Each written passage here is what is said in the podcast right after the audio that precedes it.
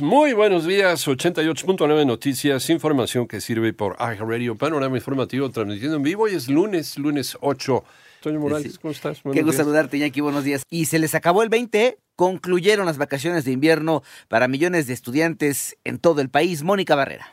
Luego de que directivos, supervisores y maestros participaron en los talleres intensivos de formación continua y consejo técnico escolar, la Secretaría de Educación Pública informa que este lunes 8 de enero reinician actividades escolares en educación básica. Así, 24 millones 93 mil 801 estudiantes y 1 millón 223 mil 387 docentes de 229 mil 379 escuelas públicas y particulares de preescolar, primaria y secundaria de todo el país retomarán clases en cumplimiento del calendario escolar 2023-2024 vigente en las 32 entidades en 88.9 Noticias. Mónica Barrera. Eh, cambiamos de información. Luego de la prórroga concedida para no afectar las operaciones en la temporada vacacional de invierno, el Aeropuerto Internacional de la Ciudad de México informó que a partir de este 8 de enero entran en vigor eh, los resolutivos emitidos por la Agencia Federal de Aviación Civil que establecen la reducción de 52 a 43 operaciones de despegue y aterrizaje por hora en la terminal aérea. La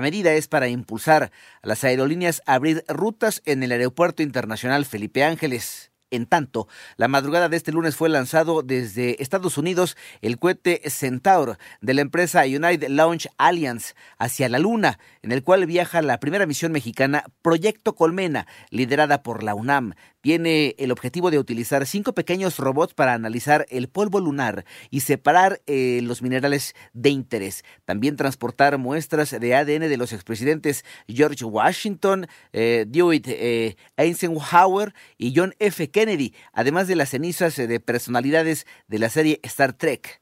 Por otro lado, la tarde de ayer se registraron bloqueos y quemas de vehículos en la carretera Celaya Juventino Rosas en Guanajuato. Un bombero del municipio de Celaya murió tras ser atacado por hombres armados cuando justo con sus compañeros atendió el llamado de auxilio de la población e intentaba sofocar parte de ese fuego.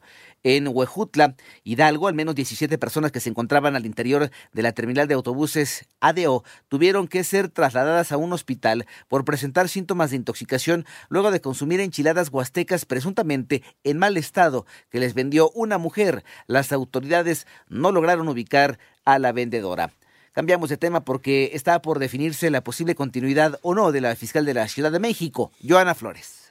Este lunes se realizará un periodo extraordinario en el Congreso de la Ciudad de México en el que se discutirá por segunda ocasión la ratificación de Ernestina Godoy como titular de la Fiscalía General de Justicia Local por cuatro años más. El periodo extraordinario se realizará ante la presión de Morena, ya que Godoy Ramos tiene hasta este martes 9 de enero para ser ratificada, debido a que es el último día de su cargo. Cabe destacar que el 13 de diciembre pasado se discutió este tema, sin embargo Morena y aliados reventaron la sesión ante la falta de votos para alcanzar la mayoría calificada. Por ahora, los partidos de oposición como PAN, PRI y PRD mantienen su postura de votar en contra de la ratificación. Para 88.9 Noticias, Joana Flores. Vamos con información internacional. Autoridades de Japón elevaron a 168 el número de muertos tras el eh, sismo de magnitud 7.6 que sacudió el centro del país hace una semana. Además, 323 personas aún permanecen desaparecidas. En tanto, la Organización Mundial de la Salud advirtió que lleva casi dos semanas sin poder llevar ayuda al norte de la franja de Gaza. Esto a no poder eh, garantizarse la seguridad de los brigadistas debido al conflicto bélico entre el ejército de Israel y el grupo terrorista Hamas. Por otro lado, el gobierno de Daniel Ortega liberó y expulsó a México al esposo y al hijo de la exdirectora de Miss Nicaragua, Karen eh, Celeberti, tras casi dos meses detenidos bajo cargos de conspiración, de acuerdo con medios locales.